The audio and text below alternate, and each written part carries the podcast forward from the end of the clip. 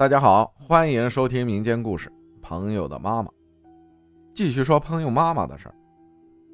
我和朋友是初中同学，虽然很熟，但是从来没有好意思问过他妈妈是怎么去世的，主要是怕他难过。这时我已经经历了很多离奇的事情了，让我不得不相信有未知的事儿，也相信有鬼神的存在，而且我也皈依了。我学的是佛教密宗，我有师傅的，但是我不是好学生，啥也不会。我师兄们能力很强，好像这些乱七八糟的事儿，我一个电话就能搞定。零九年三月份，因为汶川地震，全国各地都要去援建四川，我也参加援建工作，具体日期我不记得了，只记得我星期一要参加设计院会议。而且必须要参加，不能缺席。但是当时我不清楚四川建材市场的情况，所以我打算周五飞成都逛两天，周日再去目的地，周一参加会议。那时候也没有高铁，坐绿皮火车要两夜一天。我比较懒，机票是我干妈帮我订的，她亲戚是开旅游公司的，说订机票方便也便宜。我家门口就有地铁，我打算坐地铁去机场。当天早上，我刚打算出门，朋友电话打来了，他不知道我要出差，他问我在哪儿。我说现在在家，一会儿出门。他说那你等我，我有事要找你。我说我马上去机场，我要去成都。他说那我来接你。那时候他开出租车的，我不想耽误他生意，就说。没什么事儿，等我回来再说吧。你做你的生意，不用来接我。但是他非要来接我。那我说你来吧，我等你。见面后他就说：“昨晚我做了一个梦，梦见我妈妈了。”我纳闷儿：“你梦见你妈了，不很正常吗？非要来找我搞毛线呀？”我说：“然后呢？”他下面的话把我直接说傻了。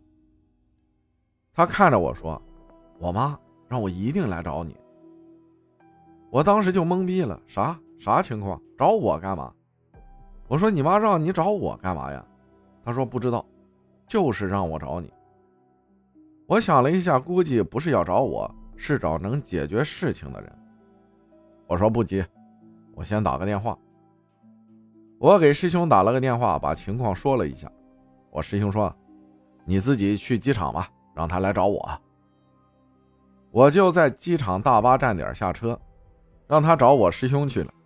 我坐车到机场的路上接到我师兄电话，他问我他妈妈怎么死的。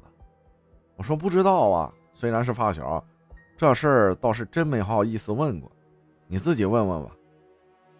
我师兄说他妈妈好像是上吊死的。我说你怎么知道？师兄说他进门头上就有一根绳子。我说不清楚，你自己问问他吧。我师兄能看见我们看不见的一些东西。然后我到了机场，记得是东航。我把身份证递给工作人员，说两点三十分到成都的。工作人员都没接我身份证，说两点半没有去成都的飞机。我又懵逼了。工作人员说你是不是记错航空公司了？我说没有啊。我拿身份证给他说：“你帮我查一下。”工作人员查了说：“你订的是两点三十飞重庆的。”这事儿闹的，我给师兄打电话，师兄口气严肃的说：“你先退票回来吧，这事儿你不解决好，你是走不掉的。”退票后又坐的是来的时候的大巴，司机记得我，看着我说：“坐飞机在里面呀。”我问他：“你回市区？”他说：“对。”我说：“就你了，我也回市区。”司机问我：“你是来迟了吗？”我说：“机票订错地方了，先回市区吧。”然后我风风火火赶到我师兄那儿，他们好像也没啥事看见我就说：“解决完，你可以顺顺利利走；解决不了，你走不了。”我就说：“不是来解决了吗？”怎么解决？你倒是说呀！下面怎么办啊？他们说下午要去朋友妈妈坟上看看。我就问朋友：“你妈怎么死的？”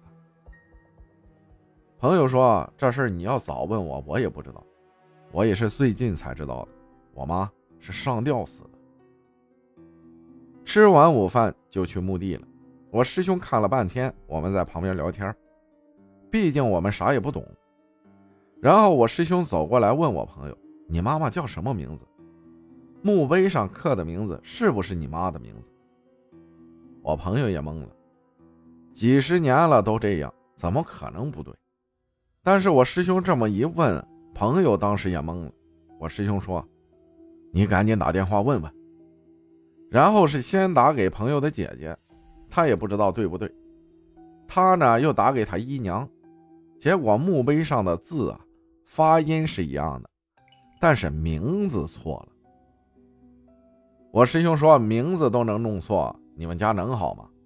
他本来就是横死的，自杀的人，到了阴间每天都要经历一次自杀过程，又有家不能回，像孤魂野鬼一样，能不和你们闹吗？其实也不怪我朋友，因为当时他才两岁，他姐姐才四岁，谁会知道名字一直刻错了呢？然后就安排重新刻墓碑了，这事儿我就管不了了。我也顺利的到了四川。我后来和我师兄聊天，师兄说，这些众生都是很苦的，他们也想找到人帮他们解决事情，而且都是鬼精鬼精的，他们知道找谁能解决事情。我接话说道：“那找我干嘛？我又不会解决事情。”师兄说：“您不是已经帮他们解决了吗？”听完这句话，我瞬间哑口无言。感谢海盗分享的故事。还有一件事就是，因为六幺八了嘛，淘宝搜索“红包到手五五五八”，可以领淘宝的现金红包，最高是八千八百八十八元嘛。大家都去搜索一下吧。感谢大家的收听，我是阿浩，咱们下期再见。